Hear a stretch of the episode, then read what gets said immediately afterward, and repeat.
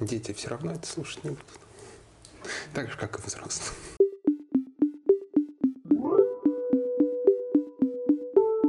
Всем привет! Это подкаст «Академики нашего времени», проводимого на базе НСО «Гауган». Здесь мы рассказываем о современных и не очень научных исследованиях в рамках преподаваемых дисциплин в нашем университете. Помогать нам в этом будут действующие сотрудники институтов Российской Академии Наук, также преподаватели нашего университета. Мы рассказывать вам о сложных вещах простым языком.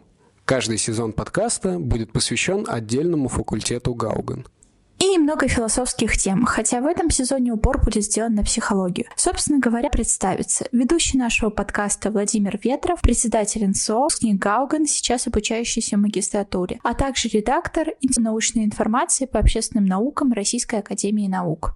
И соведущая, а также наш монтажер и заместитель по внутренней работе Якимова София. Наш подкаст носит научно-популярный и образовательный формат. Приятного прослушивания.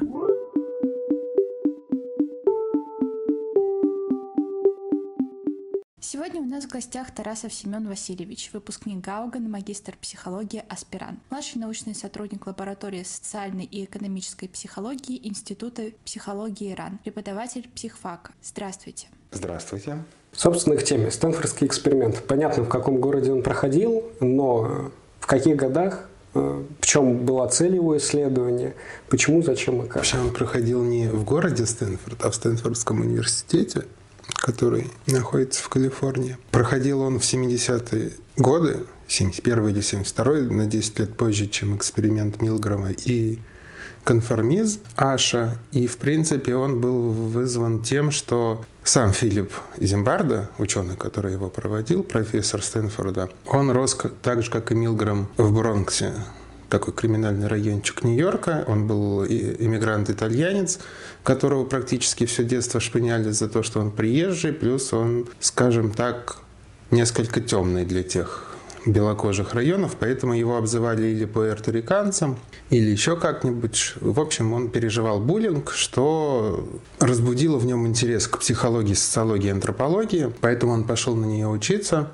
Первые годы он был просто преподавателем в разных институтах, но затем он перешел в Стэнфорд, где также был преподавателем, и у него родился исследовательский интерес вообще к тому, что в человеке скрыто злого, как оно проявляется, и первоначально это были эксперименты вообще с индивидуализацией и анонимностью. То есть там один из первых экспериментов, который он описывал, что они располагали брошенную машину в Нью-Йорке и в городке около Стэнфорда. На парковке оставляли записочку о том, что, пожалуйста, верните машину туда-то, туда. И получалось, что в Нью-Йорке эта машина очень быстро разбиралась на запчасти, и никто ее никуда не возвращал, а в этом городке около Стэнфорда. Эту машину через там 2-3 дня возвращали по адресу целый. Вот. И тут он говорит о том, что большие города, большая массовость людей создают для нас анонимность. То есть, так как в Нью-Йорке очень много кто проходит мимо этой машины, и, в принципе, после там, случая с Кити Дженовезе о том, что маньяк напал на девушку, было 38 свидетелей, но никто не пришел к ней на помощь, только, по-моему, двое или трое вызвали полицию, все так же наблюдая за ней из окна. Вот, он понял, что вот эта вот наша густонаселенность создает нам некоторую деиндивидуализацию, что мы можем остаться анонимными, никому нет до нас дела.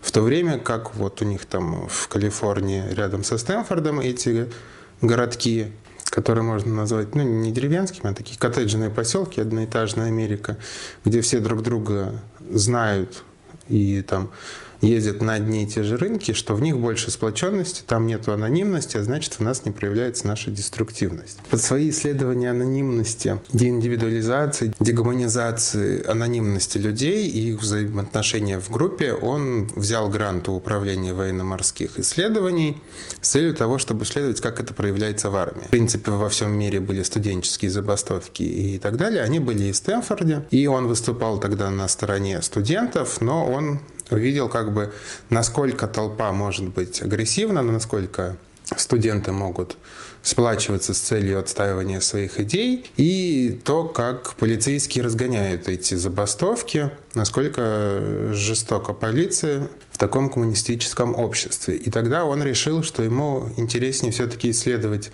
вот этот вот компонент, который он позже назовет эффект Люцифера, что во всех нас есть что-то скрытое, такое маниакальное, агрессивное, которое просто при тех или иных ситуативных или системных факторах прорывается. Ему пришлось чуть-чуть переписать грант, чтобы убедить военно-морское управление в том, чтобы деньги и дальше поступали. Получается, мало того, что Зимбардо был праотцом э, всех пранкеров э, в социальных сетях, в частности ТикТоке, о бедная женщина упала в обморок, э, не хватает на еду, подайте, пожалуйста, и прочих социально-рекламных активностей, он также выступал за студенческое самоуправление. Но какая конкретная реализация и почему, соответственно, воплотилась в Стэнфордском эксперименте? Ну, он поддерживал студенческое самоуправление и самореализацию, потому что он был ближе гаугновским преподавателям, когда они все на одной волне со студентами. И он очень любил с ними общаться, ну и в принципе, потому что он психолог. Психолог узнает очень многое из житейской психологии, то есть из общения с людьми и взаимодействия с ними. Плюс он как бывший иммигрант из Италии, переживший все это, ну, скажем, в гетто Бронкса, потому что там были в основном выходцы из разных стран или просто бедные слои населения и афроамериканского в том числе. Он был за то, что человек ну, выступает как субъект своей деятельности, что может обладать активностью, и что если студенты хотят высказать какие-то свои возражения, они должны их высказать. И, в принципе, все эти волнения там 65-68 года, с одной стороны, для него, в принципе, были как, ну, скажем, такой антропологический больше эксперимент, потому что он не сильно там изучал саму психологию, но вот это вот включенное наблюдение, наблюдение со стороны за тем, как ведет себя толпа, какие там проявляются эффекты, но это больше была социальная антропология, где он изучал не конкретные психологические эффекты, а, в принципе, то, как себя ведут люди, как они самоорганизуются, как они проявляют свою активность. И все это было включено еще в такие рамки некоторой социальной иерархии, что есть все-таки деканы факультетов, директора института, против которых они выступают, правительство как самая наивысшая там, ступень системы, полицейские, что существует некоторая вот эта социальная иерархия. И ему стало интересно, а как все-таки в этой, во-первых, ситуации этих волнений, во-вторых, как в этой системе государственного устройства происходит раскрытие внутренних диспозиционных черт личности. Немножко забегая вперед, просто интересно, как повлияли на его взгляды, в том числе и политические, потому что тут, видимо, пересекаются его собственные воззрения на государство и на социальное устройство с реализуемой деятельностью. А как повлияли эксперименты и результаты студенческих э, волнений на восприятие вот постулируемой автономности субъекта и его собственно, субъектности. В принципе, его политическая ориентация не сильно сменилась, потому что он выступает все-таки как, как исследователь, который обычно старается ну, не включать свои внутренние установки в работу. Но можно считать, что проведенный эксперимент и открытые на основе этого эффекты того, что люди спокойно в рамках ситуации могут превратиться из ангелочка в Люцифера, э, сотворили такую вещь, что в начале 90-х, 2000-х он занялся изучением застенчивости, то есть как э, людям преодолеть это. Он открыл свою клинику по борьбе с застенчивостью. Его жена Кристина Маслач, которая была его аспиранткой, и благодаря которой, в принципе, Стэнфордский эксперимент приостановился, потому что она заметила, что все уже немножечко сходят с ума, включая самого Зимбарда. Она в последнее время стала знаменита и очень упорно занимается темой эмоционального выгорания. И, в принципе, вот эта направленность данной семейной пары теперь на героизм как раз-таки может быть результатом открытия этого эффекта Люцифера, о том, что во всех людях есть что-то плохое, что мы можем раскрыть при помощи определенной ситуации. И, в принципе, они не сильно любят вспоминать об этом. Они, конечно, отвечают на всю критику, которая касается этого эксперимента. И Зимбарда там в начале 2000-х участвовал как э, психолог на стороне защиты в рамках дела про пытки в тюрьме Абу Грейб. Но как исследовательская тема для них это уже не актуально. Они больше направлены уже теперь, скажем так, на помогающую психологию. Э, насколько я знаю, у Зимбарда на критику даже относительно недавно выходил артиклов э, в 2019 году и в 2020, где он по, нескольку раз проходит с по традиционным пунктам критики, но это, пожалуй, дальше. Но садимся на том. Получается, основная цель исследования Зимбарда э, была в при конструировании влияния социальных факторов конкретных, конкретных социальных ситуаций на людей, оказавшихся в конкретных социальных ролях. В данном случае была выбрана тюрьма. Но в таком случае, а как вообще выстраивалась работа, как осуществлялась подготовка? И вообще, как, как нашли людей и как их забирали? Потому что я где-то читал, не знаю, правда это или нет, про то, что чуть ли их насильно выкрадывали из дома, не предупредив об этом. Ну, в принципе, да, все так и было. Их запирали неожиданно. Но это как бы не самое начало эксперимента. В самом начале эксперимента Зимбардо убедил военно-морской флот в том, что ему нужны деньги на этот эксперимент. Он собрал команду своих аспирантов, с которыми они стали разрабатывать эту систему. То есть э, какие конкретно факторы, воздействующие на людей у них будут. Потому что тюрьма это все-таки как система, а ситуация это взаимодействие подчиненного и авторитета, то есть заключенного и надсмотрщика. Они описали весь свой эксперимент, как они предполагали, что это будет две недели, где живут две компании людей, одни заключенные, другие наблюдатели, надсмотрщики за ними, что это будет комнаты, оборудованные аудио и видеозаписью, отправили все свои описания в комитет э, Института Стэнфорда для того, чтобы этическая комиссия и комиссия по как бы экспериментом с использованием людей дала им одобрение. Вот, комитет это все одобрил, и тогда они разместили объявление, что они будут платить по 210 долларов за две недели эксперимента. Эксперимент состоит в том, что нужно будет исполнять роль заключенного или охранника, но это зависит от случайного выбора. Откликнулось 75 человек, из этих 75 были отобраны 18, по показателям нормальности, то есть что не было никаких психических отклонений, ментальных, физических, что это здоровые белые цисгендерные парни, обучающиеся в институте, им от 18 до 25 лет. И, в принципе, это потом будет один из пунктов критики, что он собрал слишком маленькую выборку, которая представляет собой такое вот усеченное представление о жизни, и вряд ли можно распространять эти результаты на остальное. Эти 18 человек были случайным образом разбиты на две группы, 9 заключенных и 9 охранников. 9 заключенных находились всегда э, в своих камерах и в помещениях тюрьмы, а 9 охранников были разбиты на три смены. Каждая смена работала по 8 часов, и они меняли. Насчет того, что их забирали неожиданно, Зимбардо это обсуждал с одним из своих аспирантов, что ему хотелось сделать некоторую приближенную реальность того, что это все-таки происходит на самом деле, а не так, что люди приходят в институт и начинают участвовать в эксперименте. Поэтому он договорился с шефом полиции о том, что ему выделят экипаж, который будет приезжать по каждому адресу и забирать людей. А также он договорился с телевизионщиками, что будут журналисты, которые будут снимать эти аресты. И получалось так, что да, э, приезжает полиция, стучится в дверь, открывают или родители, или сами студенты, им зачитывается о том, что они арестованы в соответствии там, с делом о краже или еще о чем-нибудь, чтобы это выглядело реально. Журналисты это все снимают, их сажают в машину и куда-то увозят. И поэтому это был стресс не только для самих студентов, которые подписали и знали, что они будут участвовать в эксперименте, но они не знали, что он так начнется, но также и для многих родителей. Отказывался ли кто-то из участников от эксперимента в связи с такой реалистичностью событий? Нет, они продолжали участие и не отказывались, потому что они понимали, что на них в принципе нет дела, они не участвовали ни в каких кражах, и поэтому у них было подозрение, что скорее всего это связано с тем, что они участвуют в эксперименте. Больше была вражда от родителей, потому что обычно, когда приходят так арестовывать кого-то из членов семьи, другие члены семьи начинают быковать на полицейских и говорить, что он ни в чем не виноват, отпустите его.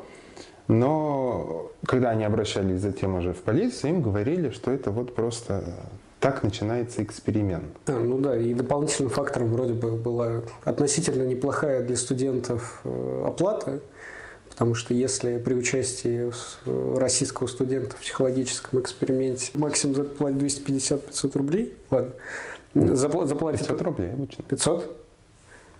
Индексация получается. Нет, но ну, в Стэнфорде индексация, если на сейчас, то там что-то... Полторы тысячи ну, там было за 14 такое, да, дней. Типа, ну вот, да. И ты такой... Хм. Нормально, да. Еще и кормят.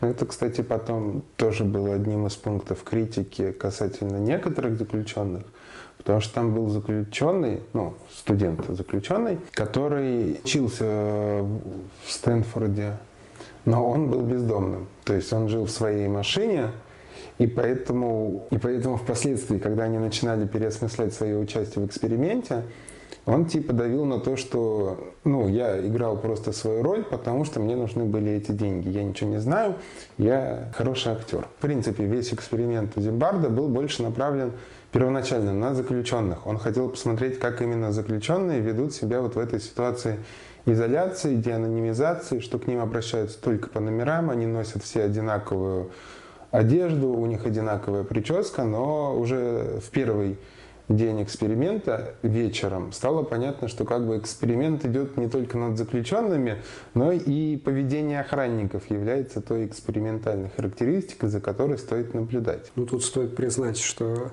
выкрадывание из дома, конечно, давало более серьезный флер происходящей ситуации, а не то, что это собрались студенты-ролевики в декорациях в лесу или в подвале Стэнфордского университета. Ну, собственно, получается, вот их выкрали, наряд их привез. Что происходило дальше? После ареста их отвозили в полицейский участок, с ними проводили всю стандартную процедуру фотографирования, дактилоскопия, открытие дела и его заполнения сажали, скажем так, в обезьянник. Дактилоскопия очень страшное слово.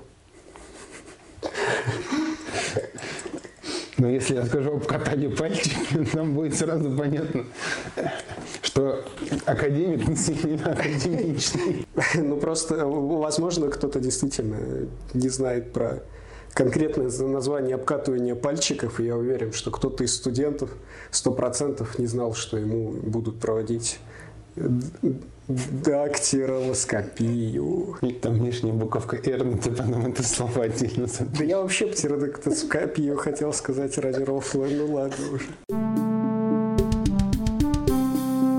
Их привозили в полицейский участок, проводили с ними всю процедуру, фотографирование, заведение дела, дактилоскопию, то есть обкатывание пальчиков и введение их в базу данных. И затем их сажали в обезьянник, и из этого обезьянника их уже забирали помощники Зимбарда, которые выполняли некоторую роль прокуроров, но это были просто его аспиранты, которые доставляли студентов из полицейского участка в подвал Стэнфордского института, где была оформлена вот эта вот тюрьма, которая состояла из одного длинного коридора, который считался как бы и двориком, и местом, где тусили охранники. Было три камеры, с дверьми. На дверях были решеточки для того, чтобы охранники могли заглядывать и проверять, что творится в камерах. Была комната охраны для переодевания и того, чтобы они там ну, поболтали в момент пересменки. И была комната директора тюрьмы, то есть самого Зимбарда, где стояли мониторы, и звукозаписывающее оборудование для того, чтобы он мог контролировать ход эксперимента. И чаще всего он тусил там со своими аспирантами, которые помогали ему именно вот в этом наблюдении, за тем, что происходит, какая ситуация, нужно ли вмешиваться, не нужно ли вмешиваться. Но в большинстве своем Зимбардо решил не вмешиваться практически ни в какие ситуации, чтобы эксперимент шел, как вот он идет. То есть, чтобы это было более-менее реальное взаимодействие людей. А охранники тоже там ночевали? Ну, охранники с учетом как бы того, что это было приближено к действию, они 8 часов оттусовались, и затем на 16 часов они уходили домой. Но затем через 16 часов эта смена опять возвращалась и отрабатывала свои 8 часов. Просто это достаточно интересный момент, потому что тут вот это их акты агрессии даже, вот если бы они были как в тюрьме строгого режима, безвылазно находились в этой смоделированной тюрьме, а, а тут получились, что они во внешнюю среду все-таки выходили. И после того, как аспиранты привозили их в тюрьму, наступал момент некоторой реализации. Тюремной жизни, что их раздевали, забирали всю их личную одежду, выдавали им тюремную робу, на которой был просто написан их номер. Тем, у кого длинные волосы, выдавались сеточки капроновые для того, чтобы они их надевали и были приблизительно одинаково. И это было все направлено на то, что вот Зимбардо и подразумевал под анонимизацией, то есть деиндивидуализацией. Стирает всю твою личность, ты остаешься просто каким-то номером в этой ситуации. В принципе, им выдавалась униформа для заключенных, и тут уже все охранники включались в деятельность, потому что они должны как бы сразу следить за порядком, Поэтому сразу начались любимые в мужском коллективе маскулинные шуточки, у кого какие вторичные половые признаки и первичные половые признаки унижения. И таким образом, помимо самой индивидуализации, то есть еще такой буллинг, который тоже человека включает в ситуацию стресса. Им повесили громкую цепь на ноги, но она была, скажем так, даже не для того, чтобы они не сбежали, а просто, что у тебя вечно на ноге что-то находится, это звенит, звенит, ты это никак не можешь снять, и ты с этим вынужден жить и взаимодействовать. Прям как бедные кошки когда им цепочку на хвост нацепят. Не, эти пересечения будут потом, потому что, по-моему, на третий или на четвертый день заключенные пытались снять цепь с ноги, но, понятное дело, это ни у кого не получалось. А у одного, кто снял в какой-то момент дверь с петель, вот, его потом, в принципе, заключили в картер за это. Возвращаясь к охранникам, то есть как охранники заехали в тюрьму и начали свой эксперимент, их собрали за день до эксперимента, и так как они не были основной целью этого исследования, им описали вообще, как они себя должны вести, но это было больше описание просто, что некоторого распорядка дня, то есть как они будут все жить, некоторые требования и правила к тому, как должен вести себя охранник, что они должны следить за порядком, выполняя все требования директора тюрьмы.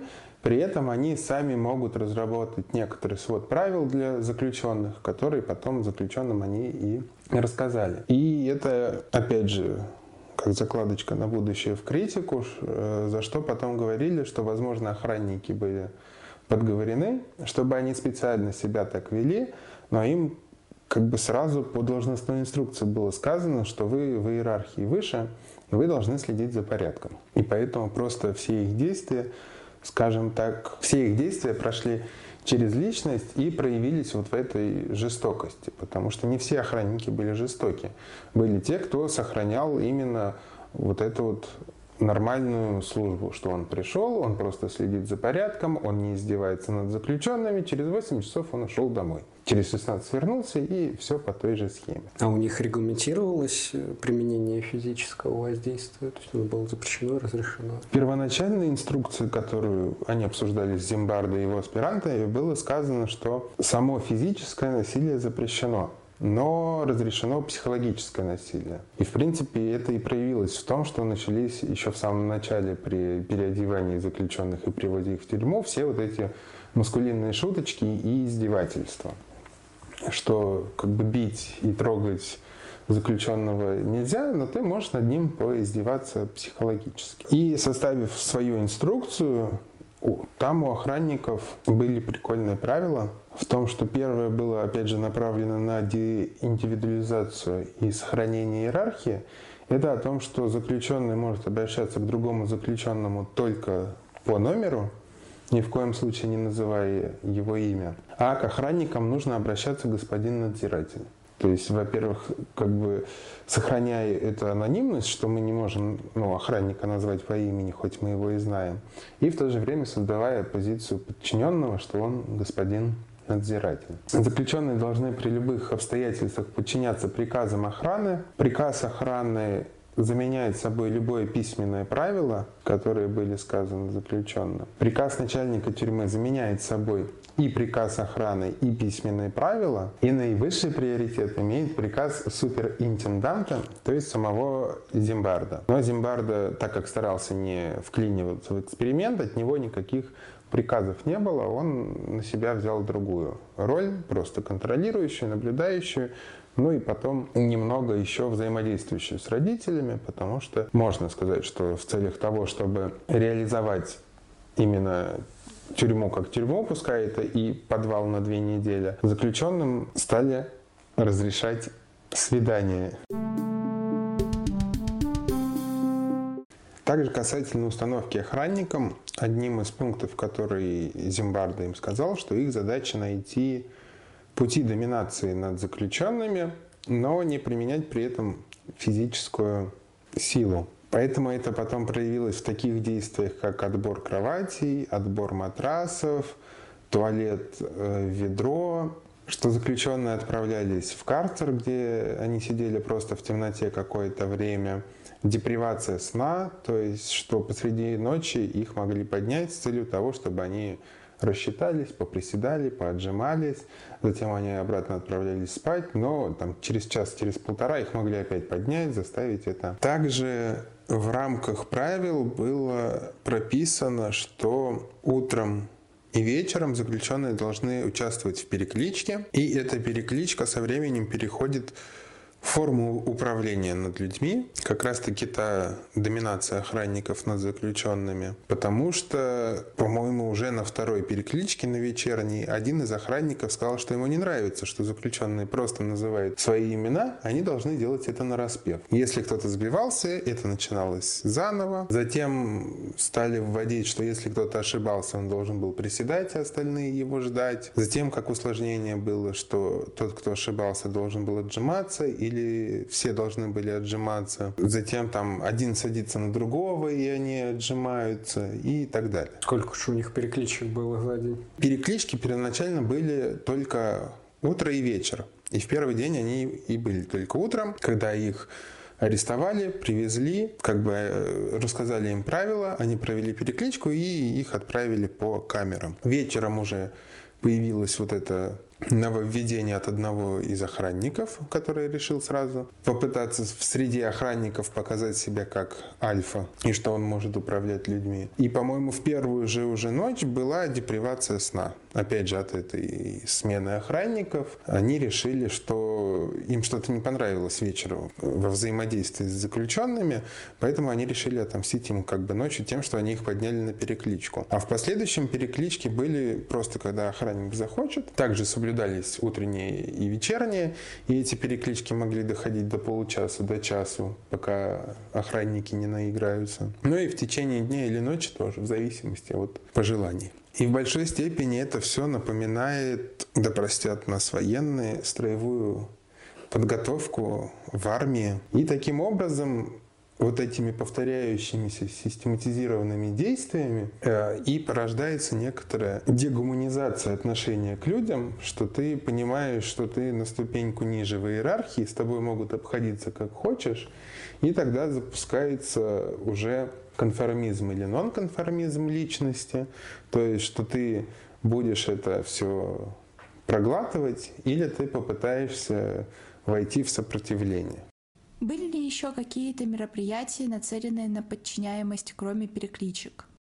А касательно того, что было помимо переклички, у них была обязательно как бы хоз работы, что они должны были убираться вот в этом коридорчике дворике. И это тоже, по сути, создавало некоторую вот эту бездумность действий, вырабатывание автоматизмов, ну и, в принципе, само нахождение в изоляции, в замкнутом пространстве, где у тебя день расписан по порядку, создает вот эту некоторую иллюзию того, что ты просто течешь по течению, у тебя день сурка, ты уже не понимаешь, зачем ты что-то делаешь, но ты это делаешь. Звучит очень экзистенциально. Прям как самая настоящая работа в офисе, офисным клерком. И тут, да, конечно, очень хорошая схематика по шкалам выслеживается и иерархичность, демогуманизация. таким образом перекличка в некоторой степени переходит в форму управления над заключенными, а наказание в виде отжиманий и приседаний скоро становится вообще главным элементом тактики контроля и наказания в руках охранников, потому что они не могут применить сами силу, но заставить другого физически утомляться или делать какие-то упражнения они вполне себе могут. И в первые же дни за счет вот этого стресса и нахождения в ситуации тюремного заключения у некоторых из заключенных уже и происходит некоторый вот этот нонконформизм, что социальная роль требует соответствия, а не все заключенные хотят соответствовать этим правилам, и они стараются найти способы которыми они могут эти правила нарушить. Но понятное дело, что за это сразу же следует наказание в виде отжиманий, и поэтому в дальнейшем, по логике вещей, человек должен придумывать все более экстравагантные способы, за которые его, скорее всего, меньше будут наказывать, что эти способы сопротивления должны быть менее заметны. Однако заключенные, которые пошли против системы, наоборот, стали просто более агрессивными, за что больше страдали в карцере. Но те, кто видел страдания этих заключенных, понимали, что с ними будет точно так же, и поэтому успокаивались, и зачем я буду рыпаться, если я в эксперименте, за который мне потом заплатят, лучше я досижу до конца так, как есть. В среде охранников тоже проявлялись вот эти компоненты нонконформизма и несогласия с ролью, но он был не столь активный, как у заключенных. Это было больше такая, то, что в современном обществе называют некоторой активной пассивностью, что они не разделяют то, что происходит, то есть то, что там другие охранники проявляют себя как сволочи, но при этом ничего не делают, а просто наблюдают и уходят. Это, кстати, очень актуальный феномен, интересно, как, как потом это интерпретировалось. Ну, это просто интерпретируется, что сама личность не настроена на некоторое выполнение вот этой социальной роли, то есть чаще всего это проявляется, ну, в нашей среде, когда студент, магистрант или аспирант становится преподавателем, и ты, по сути, должен, как бы тем, кто младше тебя там на 2-3 года, уже читать какой-то предмет с позиции лектора и учителя, что ты сразу в иерархии занимаешь более высокое место.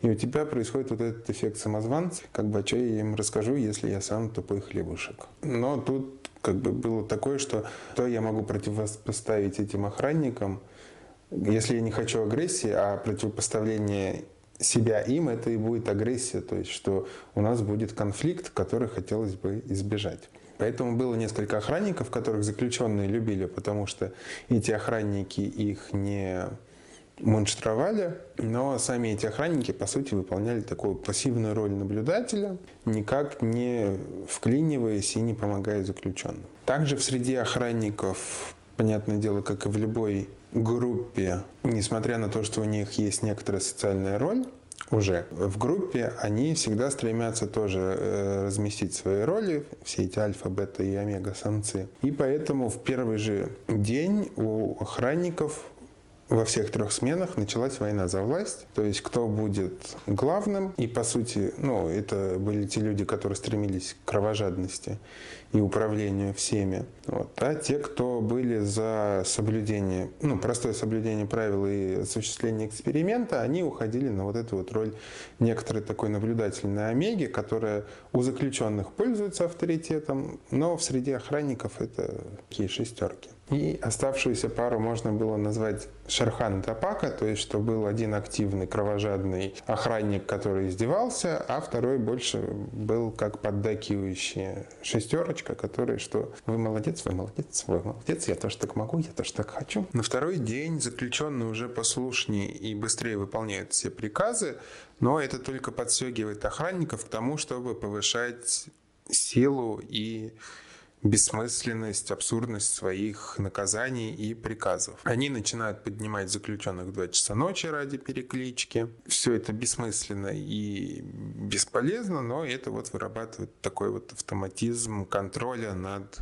людьми, что они, по сути, являются твоим стадом, и ты можешь ими спокойно управлять. Они также начинают вводить коллективную ответственность э, с целью того, чтобы, во-первых, та большая часть заключенных, которые конформисты уже приняли правила, еще сильнее укрепились в том, что их нужно соблюдать и не стоит высказывать какие-то критические замечания в сторону охраны и вообще тюрьмы. И с целью того, чтобы коллектив осуждал нонконформистов и пытался внутренней саморегуляцией это решить. Такой вариант психологической темный что все должны избить одного. У особо активных сопротивляющихся стали отнимать кровати и матрасы. Они должны были спать на полу. А затем было принято решение, что одну из кладовок, которая не использовалась, стоит превратить в карцер и отправлять туда за наказание. И в этом моменте Получалось, что если, там, по-моему, вторая камера была такая, оппозиционные активисты, которые выступали против, и у них, в принципе, получалось подбить и остальных людей на то, чтобы быть против правил, пытаться бороться за свои правила – они устроили микробунт э, с забрикадированием дверей, но когда охранники взломали дверь, они поняли, что им нужно действовать, разделяя и властвуя. То есть одного самого активного из этой камеры отправили в карцер, и там над ним издевались, ну, опять же, психологически, что карцер получался как просто кладовочка, в которой хорошая слышимость, и поэтому туда можно спокойно орать. И на какой-то из дней против нонконформиста, который вообще никак не соглашался подчиняться всем бессмысленным приказам, над ним издевались так, что его посадили в карцер, и все остальные заключенные должны были подходить к двери, бить по ней, стучать, кричать гадости тому, кто сидит. Тем самым воздействуя просто на этого одного человека и говоря, что весь коллектив настроен против него. Комната грусти самая настоящая. А антипод комнаты из смешариков. Ужасно.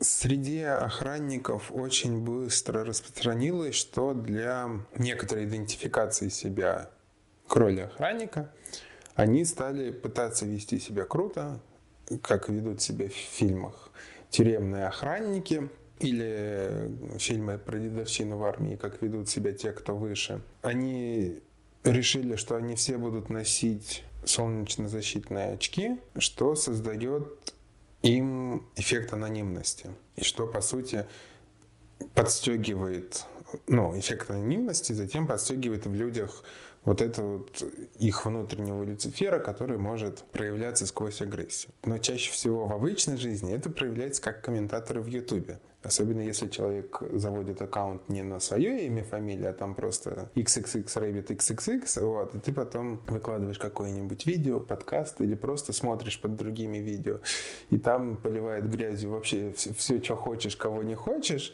и тут ты просто понимаешь, что человек чувствует свою анонимность, что ему ничего не сделают, поэтому он может высказать все то внутреннее негодование по поводу мира, которое у него существует безнаказанно, и проявить некоторую свою агрессию. Потому что в рамках выполнения ну, наших социальных ролей все-таки в жизни мы стараемся соблюдать какие-то правила, потому что все знают, как нас зовут, как мы выглядим, и на работе мы не можем просто так послать начальника далеко и надолго. Но если этот начальник дает где-то интервью или снимается в подкасте, а ты потом заходишь и под видео пишешь все, что ты о нем думаешь, но старательно так, чтобы это было непонятно, что это ты. Интересное превращение из Сигма Мэйла и Клинта Иствуда для того временного периода это актуально в анонимную крысу. И благодаря вот этой повышению своей анонимности за счет того, что они носят кепки и солнечно-защитные очки, которые, по сути, прикрывают их лицо, создается некоторого рода такой, ну, что ходит человек, но он как бы обезличенный. Они понимают, что они могут делать, что хочешь, поэтому начинается вот этот отбор кроватей, пшиканье огнетушителем камеры для того, чтобы напугать, разделяя и властвуй, то есть перетасовка людей между камерами, засовывание их в карцер, э, наказание их тем, что они должны убираться, как приблизительно в армии. И что касательно бессмысленности и бесполезности, что заключенные должны поддерживать порядок, то есть они должны заправлять кровати. Но если охраннику что-то не нравится, он может эту кровать расправить и заставить заправлять ее еще раз. И такое тоже ими применяли. Страшно представить, что было бы в самые напряженные эти ковидные времена. Там люди еще более обезличенные в масках бы ходили.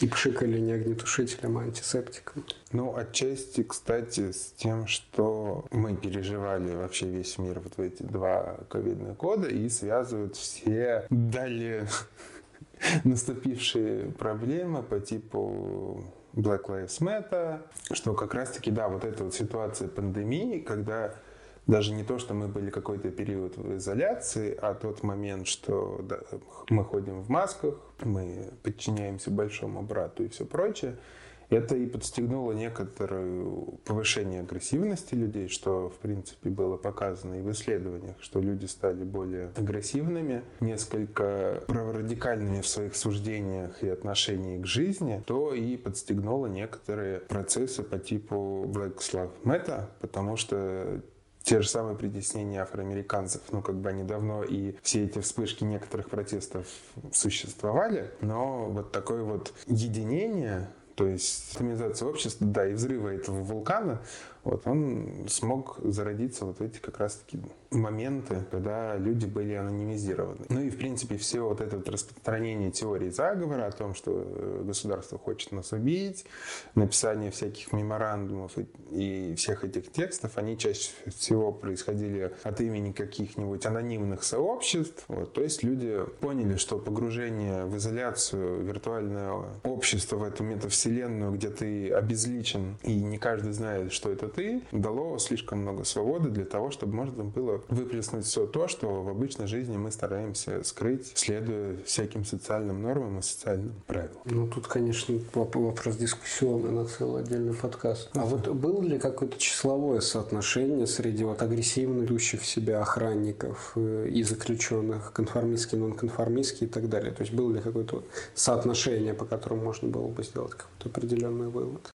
Соотношение, скорее всего, было обратным, то есть сколько деспотично агрессивно настроенных охранников, приблизительно такой же процент пассивных заключенных. И сколько пассивных охранников, столько активных заключенных. Но это больше именно про вот эту вот стратификацию людей, что обычно те, кто находится в иерархии пищевой цепочки выше, среди них меньше пассивных, потому что они чувствуют власть и вседозволенность. Им не нужно проявлять конформизм, но он больше проявляется как конформизм с тем, что я согласен с теми, кто унижает других. В то время как среди более низшей касты там все наоборот, что там ценится активизм, и, возможно, потом к этому активисту кто-нибудь присоединится, и таким образом эта каста приподнимется. Осознанно ли охранники прибегали к анонимности, или это была культурная традиция? Нет, у самих охранников это исходило да, из культурной традиции, что они, по сути, являясь одногодками тех, кто заключенный, у них вот этот вот был некоторый эффект самозванца, а как я могу закрепить в самом себе идентичность с ролью охранника. И тогда первичное, что приходит, что нужно что-то взять из культуры, в которой мы существуем, что как бы уже регламентирует, кто какую роль занимает. И поэтому они и купили вот эти себе авиаторы Рейбены, как обычно изображали полицейских в кино, какие-то кепочки для того, чтобы, ну, понятное дело, фуражки там не обязательно, но просто головной убор э, у них была форма тоже, что они именно охранники, а не кто-то. Не в кэжуале они ходят на работу. И затем, когда мы начинаем применять какие-то культурные или внешние атрибуты для идентификации с ролью, мы можем не заметить тот момент, когда мы с ней уже идентифицировались и вошли в нее.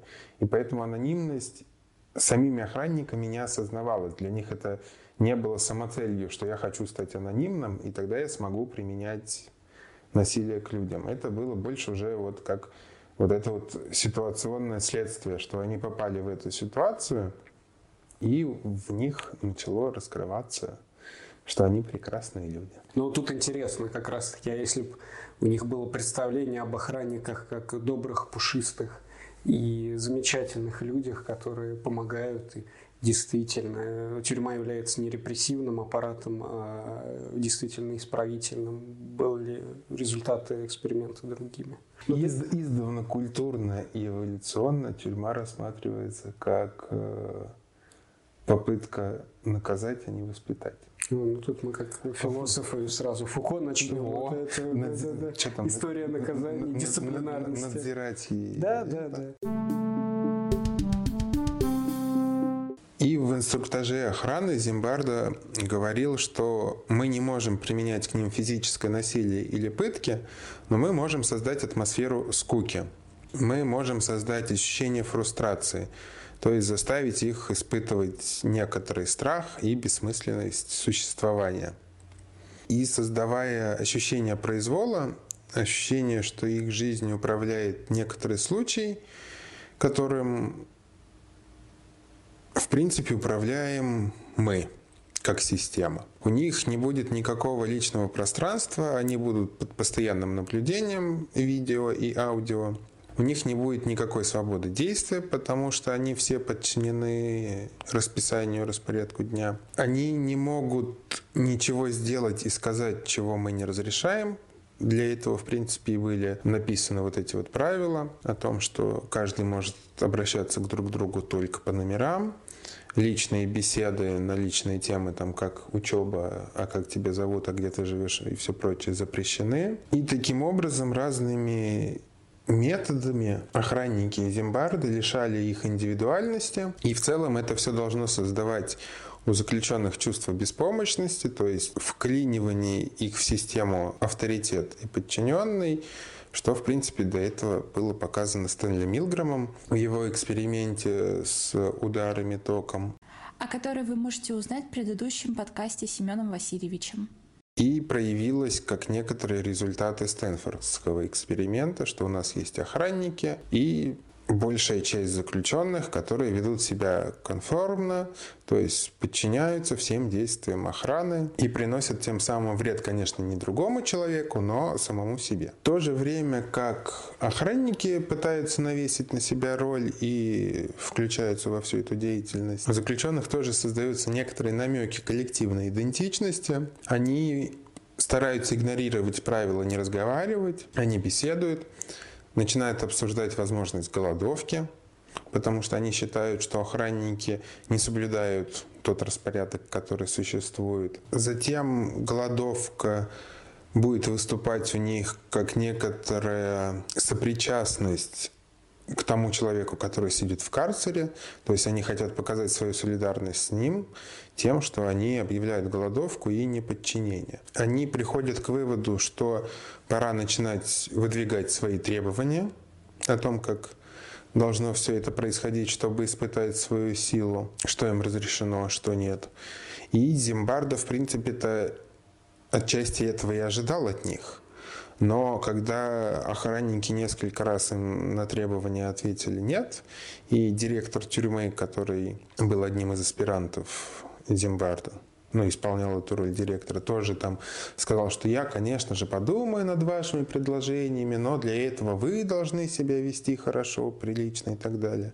Заключенные довольно быстро сдались в своих требованиях. Был только вот та одна камера, которая устраивала небольшой бунт, но затем мы эту камеру разделили и просто остались вот эти сверхактивные личности, которые, отстаивая свои интересы, говорили еще, что это интересы группы.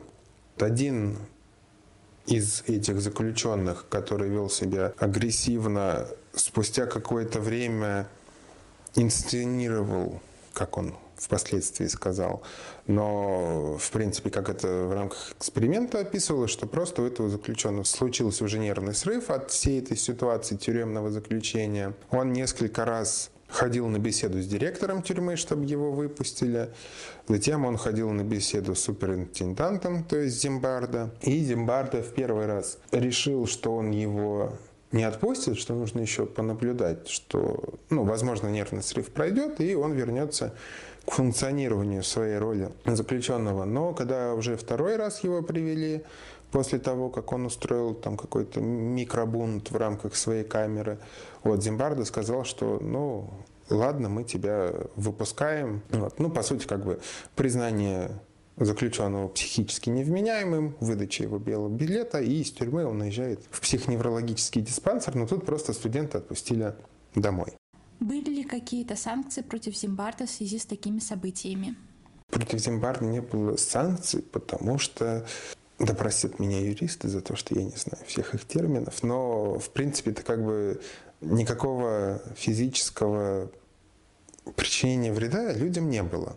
О том, что они будут участвовать в эксперименте, они подписывали бумаги. О том, что они не против участвовать в эксперименте, они берут всю ответственность там, за свое состояние на себя, ну, за исключением совсем уже там, как это, травмирующих случаев э, по типу сломанных ног и все прочее. И поэтому, так как таких случаев не было, понятное дело, что потом в рамках этической критики на него пытались давить, что он нарушал психическое состояние людей. Вот. Но в те времена это не сильно-то контролировалось. Ну да, этот процесс уже потом, 80-е, 90-е годы, уже будет активно муссироваться и развиваться. Ну и плюс все-таки, так как он ну, все-таки человек умный, он проводил во-первых, когда он закончил эксперимент, он всех собрал и с ними проводил обсуждение результатов вначале, ну и такой некоторый психотерапевтический сеанс с тем, чтобы выявить, у кого какое состояние, нужна ли кому-то дальнейшая психологическая помощь. И потом, то есть он с ними еще несколько раз встречался для того, чтобы, опять же, проверить их состояние, потому что, конечно, еще не было этого движения за, как говорится, принятие толерантности и всего прочего, но, тем не менее, некоторые предпосылки того, что мы все-таки несем ответственность за детей и людей, над которыми мы проводили эксперимент, ну, уже существовало у вполне разумных себе психологов. Вот эта вот ситуация двойного агента, по сути, не помогла заключенному решить свой когнитивный диссонанс, то есть раздрай между ролью заключенного и тем, что он обычный студент, а еще сильнее его усилило, потому что это давило на его коллективную идентичность с заключенными, что он должен, по сути, их в некотором роде предавать. И как некоторую попытку решения диссонанса он предпринял побег, ну, то есть он смог скрыть дверь камеры – и побежал в сторону выхода, но охранники это заметили, но и поймали его. И посадили в карцер. У него опять случился сильный нервный срыв, и тогда Зимбардо уже сказал, что ну, стоит отпустить человека во избежание последующих психологических проблем. Но самое интересное, что спустя какое-то время у него были мысли о том, чтобы взять тюрьму штурмом снаружи. То есть собрать других студентов и прийти как некоторый такой освободитель, вот, взять Бастилию и всех отпустить. И поэтому в какой-то момент у Зимбарда, как он сам отмечает, случилась некоторая такая паранойя, что он не успеет как бы дойти до какого-то этапа в своем эксперименте и припрется этот с командой освободителей. И поэтому им пришлось даже на день раньше устроить свидание заключенных с родителями. И этот день для него был самым нервозным, потому что, в принципе, вот эта ситуация, когда внешний человек может зайти в тюрьму, родителя, она для безопасности тюрьмы является самой уязвимой. Но, слава богу, как это, революции не случилось. Относительно посещения заключенных родными, Зимбардо увидел, что существует эффект, что гости тоже включаются в систему посредством дисциплины. То есть за счет того, что он, как в реальной тюрьме, решил вести первичный досмотр посетителей, то есть, ну, с тем, что они должны показать сумки, отсидеть очередь, затем пройти в отдельный кабинет, где они пообщаются со своим ребенком. Это их включало вот в эту вот систему иерархического подчинения и общего взаимодействия с людьми. И, в принципе, они нисколько не повредили эксперименту, а наоборот дали ему дополнительные факторы. Также в процессе этих посещений к ним приходил священник, который одно время работал с сидевшими, ну то есть ходил в тюрьму слушать настоящих заключенных, и священник, как бы как человек, который знал, что это эксперимент, мог вести себя по-человечески, скажем так, но он тоже встроился в эту систему и вел себя как реальный вот тюремный священник, который выслушивает все жалобы о том, что человек, да, раскаялся, он хочет, чтобы его отпустили. Он обещает, что он поговорит с директором и Зимбарда о том, чтобы, типа, вот такие вот проблемы, но в итоге, понятное дело, не сильно что-то изменялось. Но при этом все равно доверие священнику всегда было высоким, потому что это человек, который приходит из внешней среды, и когда ты в ситуации бессмысленности и беспомощности, это для тебя как некоторый такой ориентир, с которым ты можешь повзаимодействовать. И, в принципе, вот этот когнитивный диссонанс этого заключенного может быть отчасти быть описан так, что он был по описанию всех, кто участвовал в эксперименте, изначально сильной личностью, а существует такой эффект, что сильнее всего ломает сильных. Потому что когда сильные попадают вот в эту ситуацию бессмысленности и беспомощности, они не могут найти смысл своего существования, и поэтому они ну, как бы теряются немножечко сходят с ума. Касательно самого Зимбарда в рамках эксперимента, можно сказать, что он тоже подвергся всей этой ситуативной системной характеристике, потому что он, ну, что и проявлялось вот этом, что он хотел посмотреть, а что дальше будет, а что дальше будет, не реагировал на то, что некоторые заключенные говорили, что они хотят прекратить эксперимент. Некоторые родители после того, как они пришли на свидание с заключенными, выслушали жалобы там, своих сыновей. Они тоже потом пришли из Зимбарда с тем, что отпустите моего ребенка, но Зимбарда смог и их уговорить, что давайте-ка мы его еще оставим и посмотрим, что будет дальше. Вот. И тут опять же с родителями сработал вот этот эффект авторитета подчинения, что с ними как бы разговаривает с одной стороны и суперинтендант тюрьмы, и в то же время профессор психологии, который обладает некоторым социальным статусом, который может убедить другого человека, что все хорошо. Касательно походов в туалет, это тоже был недостаток этой тюрьмы, потому что тюрьма-то располагалась в подвале Стэнфордского университета, и там по своей архитектуре не было туалета. Поэтому для походов в туалет заключенных нужно было выводить из тюрьмы, вести по подвалу, по-моему, на первый этаж, и там они как бы ходили в общеинститутский туалет. Поэтому походы в туалет были по расписанию. То есть, если ты хотел вне время, тебе приходилось терпеть или ходить в зловонное ведро, которое стояло потом у тебя в камере. Их э, связывали наручниками между собой в такую некоторую живую цепь, надевали холщовые мешки на голову для того, чтобы они не знали, куда их ведут. И охранники говорили, что они каждый раз стараются их водить немножечко разными маршрутами по подвалу для того, чтобы они не запоминали место расположения. Но самое интересное вот в том, что вот эти вот походы в туалет – это некоторое нарушение вакуума тюрьмы, это взаимодействие с окружающей социальной средой и обществом. И многие охранники отмечали, что они в первое время очень сильно терялись, когда они выходили, потому что у них не было внешних физических атрибутов тюрьмы, клеток, камеры, и поэтому они вели себя даже несколько жестче и грубее для того, чтобы не выйти из роли, то есть чтобы сохранить свою идентичность. Еще одним эффектом нахождения в этой тюрьме является искажение времени, что у заключенных нет никаких ориентиров, о том, что происходит. Вот, с учетом, что это было в подвале, то это была ситуация казино, когда нет окон даже, чтобы посмотреть по солнечному свету, а что происходит. Вот. Тебе только охранники говорят, что сейчас такое-то время и нужно делать то-то, то-то, потому что у них есть часы.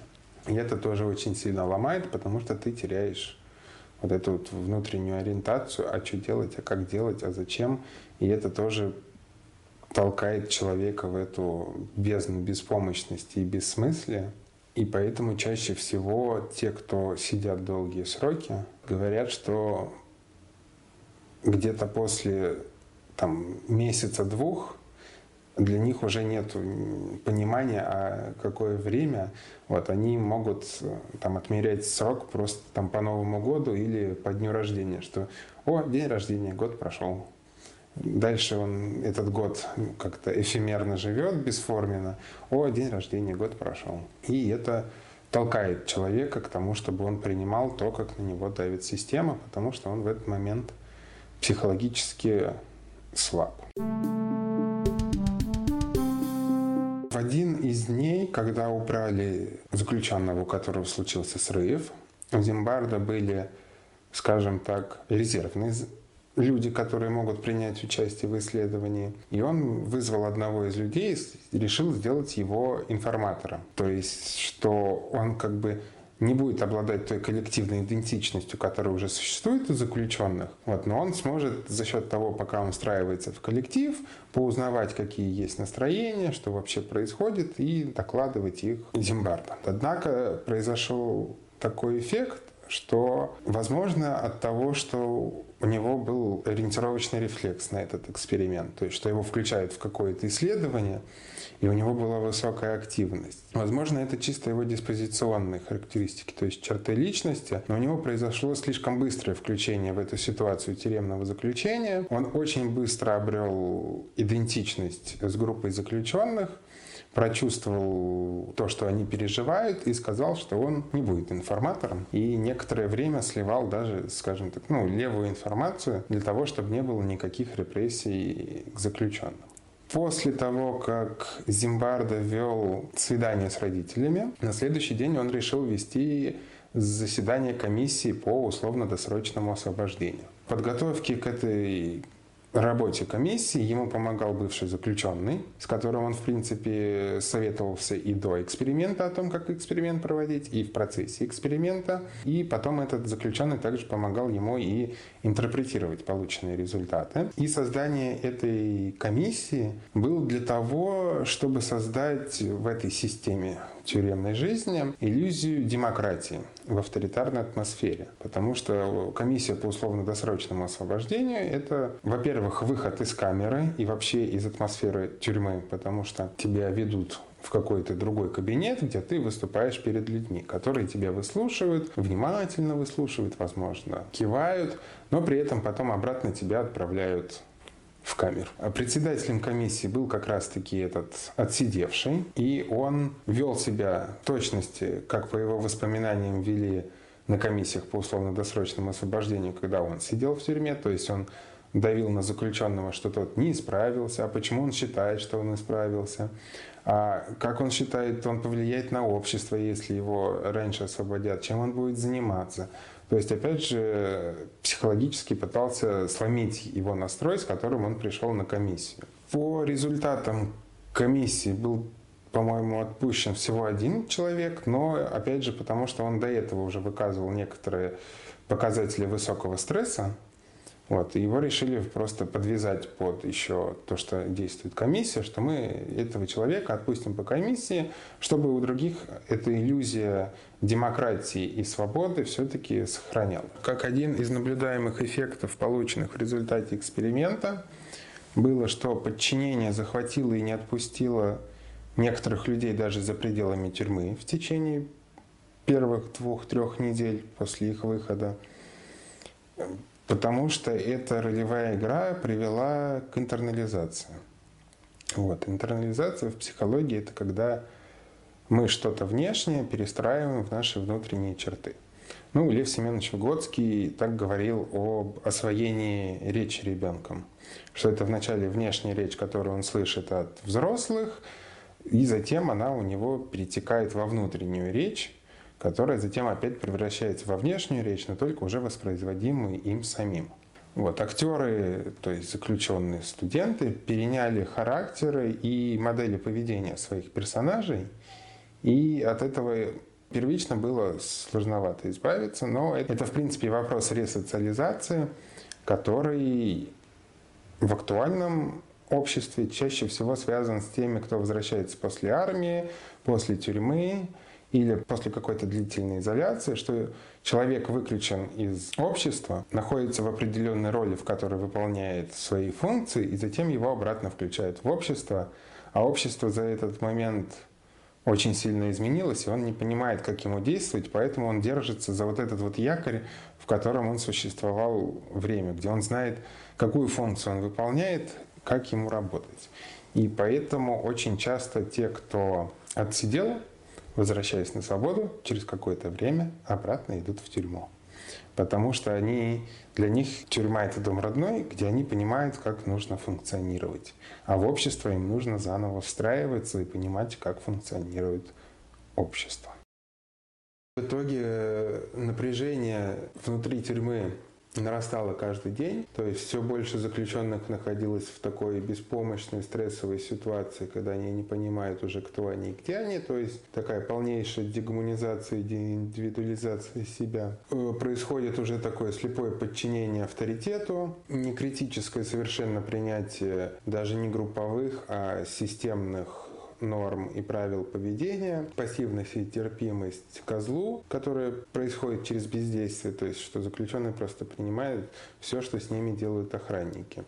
А охранники стремились уже к некоторой экзальтированности своих психологических пыток и наказаний, когда все уже перешло в чехарду с практически полуголыми людьми, вот, издевательством над тем, как у них выпадают всякие... Ну вот как это называется?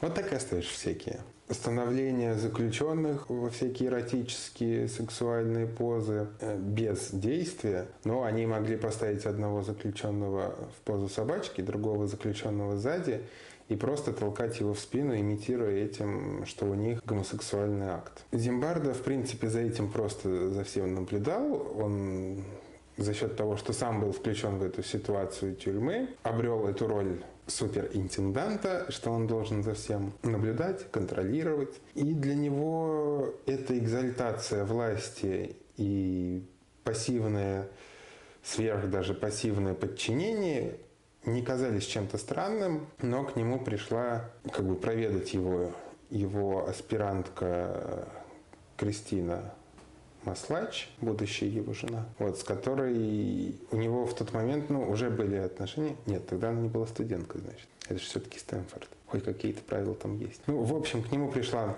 знакомая психолог-аспирант Кристина Маслач, с которой у него были некоторые романтические взаимоотношения. Она посмотрела на всю эту ситуацию, что это зловонное помещение, где стоят вот эти вот э, ведра для экскрементов, что это некоторая экзальтация власти гомосексуальной вакханалии, когда она проходила по двору в его кабинет, ей там кидали шуточки, еще что-то. Вот, и поэтому она в кабинете сказала ему, что ему стоит остановить этот эксперимент. Они долго разговаривали, понятное дело, с позиции психолог и психолог о том, что это эксперимент, все так и должно быть.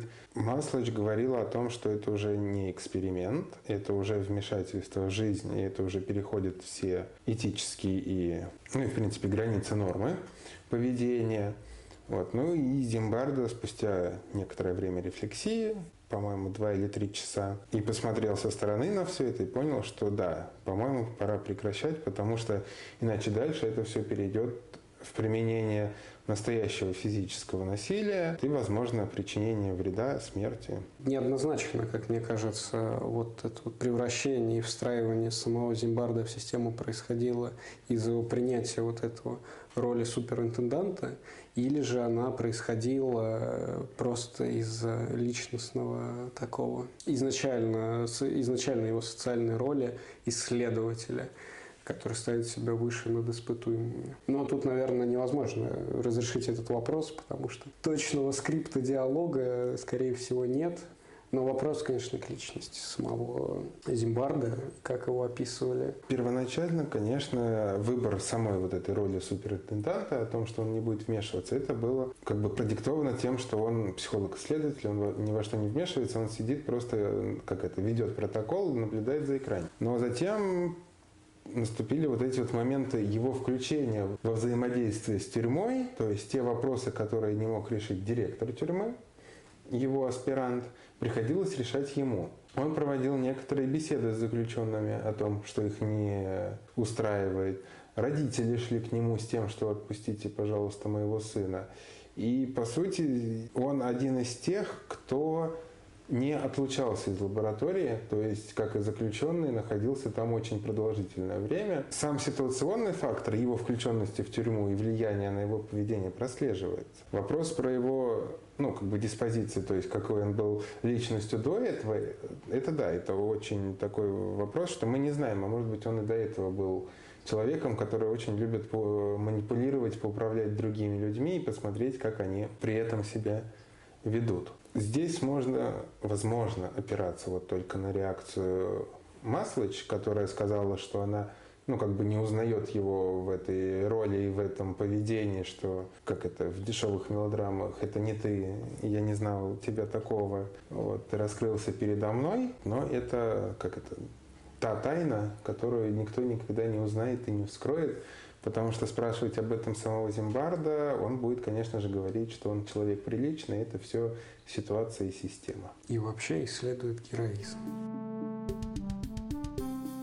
Теперь к самому интересному критике. По своему культурному и социальному значению определенно эксперимент Зимбарда оказал невероятное влияние и стал популярным в научно-популярной или околонаучной э, сфере. Э, по мотивам произошедших событий было сделано даже три экранизации фильма с разными оценками. Наверное, наиболее достойный внимания является своего рода документальный фильм по произошедшим событиям с интервью, насколько я помню, с участниками этого эксперимента как раз-таки Quiet Rage. Но есть ряд претензий к проведению самого эксперимента. И тут на протяжении всего, всей дальнейшей карьеры Зимбарда прослеживается ряд пунктов, за которые его эксперимент критикует. Начнем с первой методологической предъявы со стороны психологов-ученых э, к проведению этого исследования. Чаще всего корят в нерепрезентативности выборки.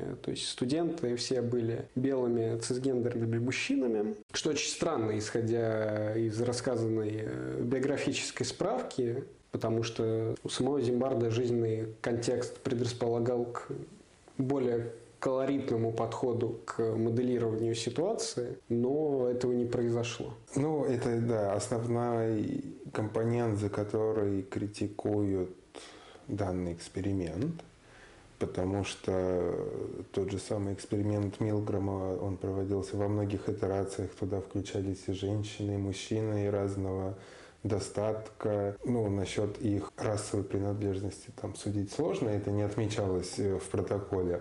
Но вероятно, что там, скорее всего, были, опять же, только европеоиды. Здесь, скорее всего, данное посредовано тем, что, во-первых, общий социальный контекст, что большая часть заключенных мужчины. Чаще всего критика о том, что выборка не репрезентативна из-за скажем так, расовой и половой принадлежности возникла уже в период нового времени, когда борьба за diversity, за то, что мы все равны, что мы все должны быть представлены, а Зимбардо, как исследователь, исходил больше, скажем так, из социологически-статистических показателей, что, во-первых, патриархальность того времени, во-вторых, в тюрьмах сидят все-таки в большинстве своем мужчины. Ну, к вариант с тем, что были только белые, связано, понятное дело, с тем, что афроамериканцы в те времена еще не имели широких прав для обучения в институтах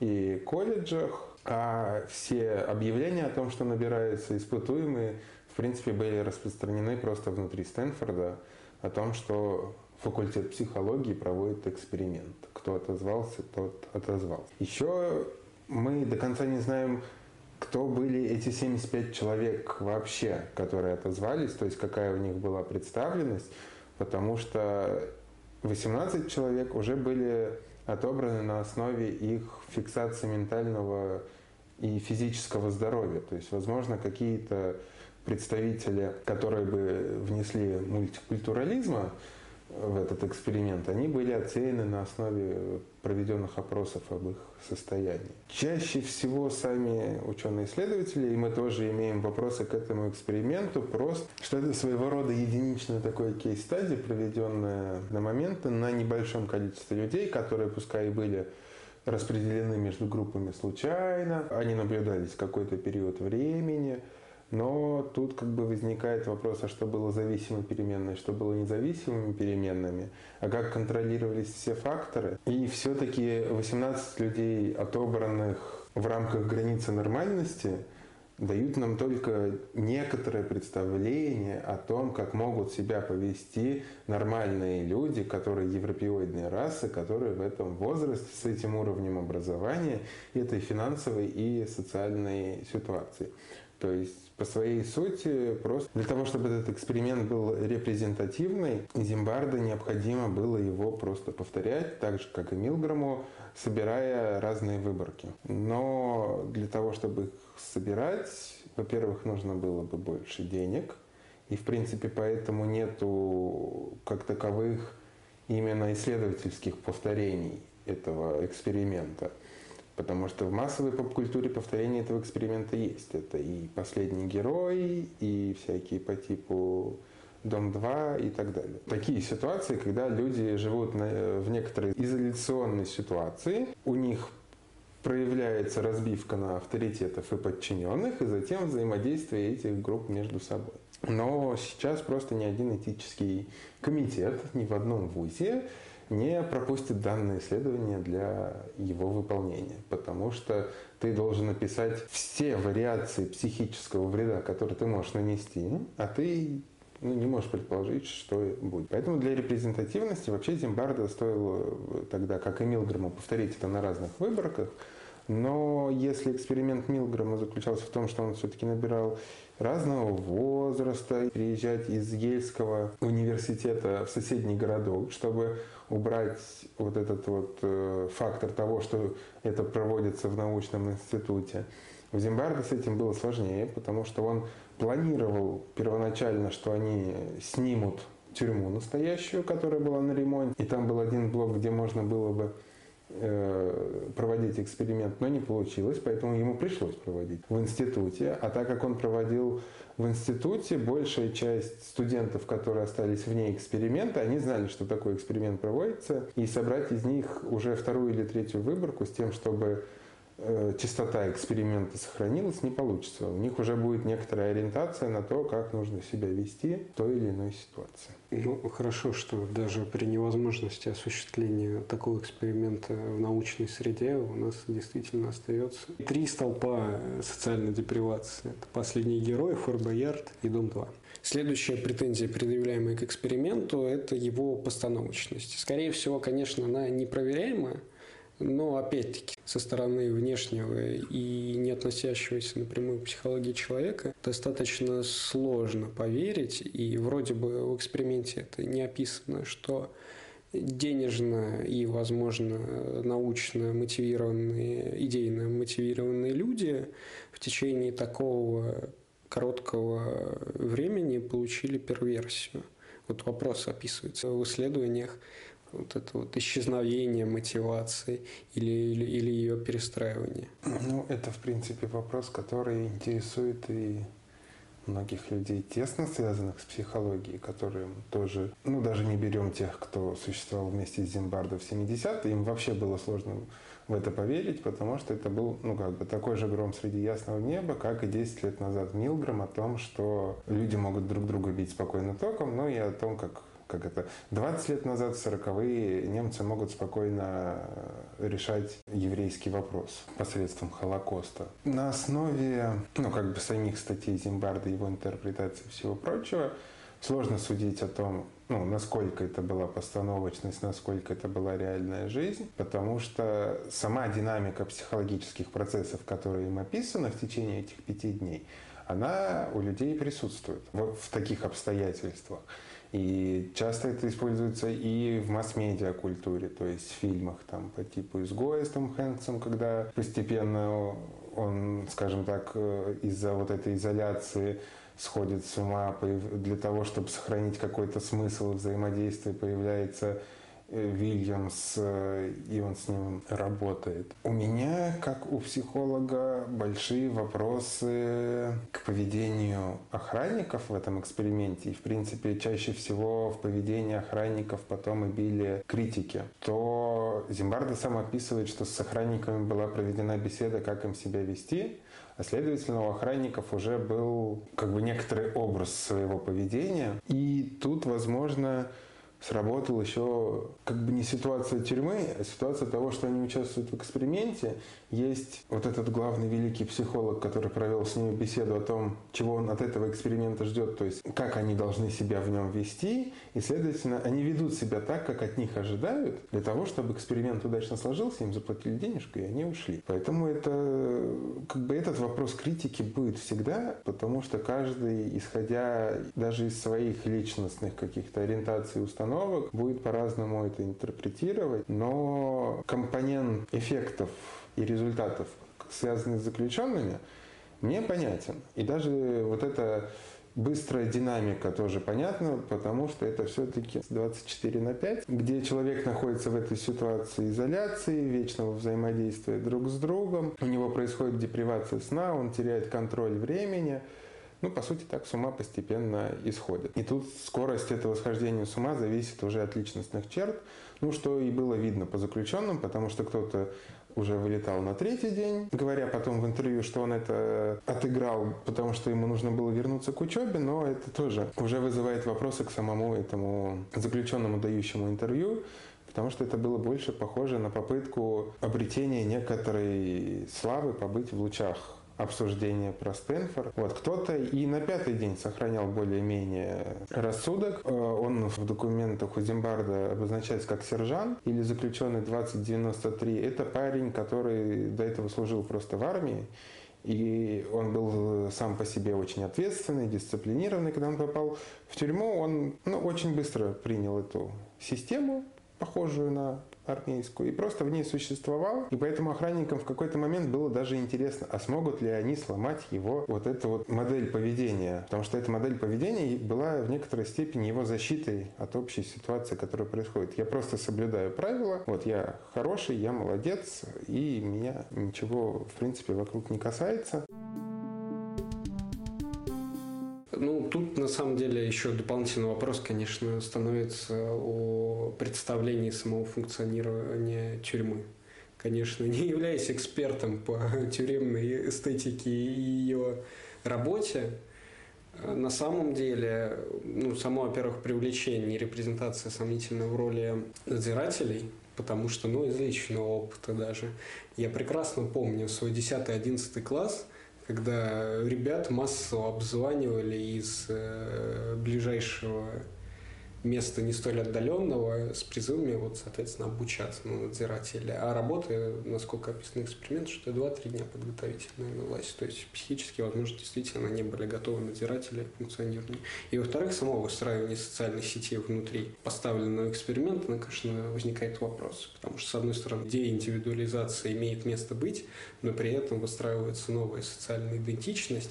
И вот вопрос как раз-таки о коммуникационном вакууме, который осуществлялся. И вот, к сожалению, вот даже отчет и документальный фильм не, не предоставляют, о чем говорили, собственно, пребывающие в эксперименте как они осуществлялись. Но тут, конечно, доля правды в том, что невозможно на сегодняшний день узнать, действительно этот эксперимент был абсолютно правдивым. Была там часть постановочных сцен или же он абсолютно полностью является фейком. Однако, по-моему, был прецедент в 2002 году, когда отчасти повторялся этот э, эксперимент в рамках шоу от BBC. Но опять-таки, несмотря на круглосуточное наблюдение, понятно, что возможности для влияния извне и сюжетных направлений оно как бы присутствует. Но несмотря на всю спорность эксперимента, нельзя переоценить его влияние на нескольких уровнях, с чем мой замечательный коллега и сегодняшний наш гость, как мне кажется, согласится, что на всех уровнях действительно. Это была целая череда научных исследований и статей, части корм для несчастных ученых а во-вторых, действительно повлияло на этическую рефлексию о проводимых экспериментах над человеком и о пагубном влиянии агрессивной и деспотичной среды. Наверное, стоит добавить, что это было помощью не только для роста и развития этического отношения к экспериментам, к людям и в дальнейшем животным, но, скажем так, и хорошей объяснительной моделью нашего социального поведения и взаимодействия и той необходимой рефлексии, произошедшего в начале XX века, для того, чтобы мы приблизились хотя бы к пониманию о том, что человек не есть сверхдоброе и сверхидеальное существо. У нас всех есть немножечко червоточинки. А на этом мы с вами прощаемся, ждем на следующих прослушиваниях и благодарим еще раз нашего гостя. Спасибо. Всем пока. Пока.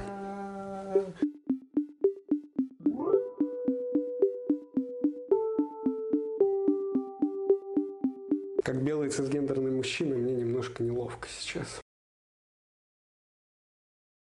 В прошлом выпуске было, да. Прослеживается некоторая преемственность. Но мы этого никогда не узнаем. Потому что об этом никто не расскажет. Че, я спойлер на пятый день кинул, извините, пожалуйста. Стэнфордский эксперимент, Стэнфордский эксперимент, Стэнфордский эксперимент. Получается, мало того, что Зимбард э, был... Зимбардо. Зимбардо. Вино.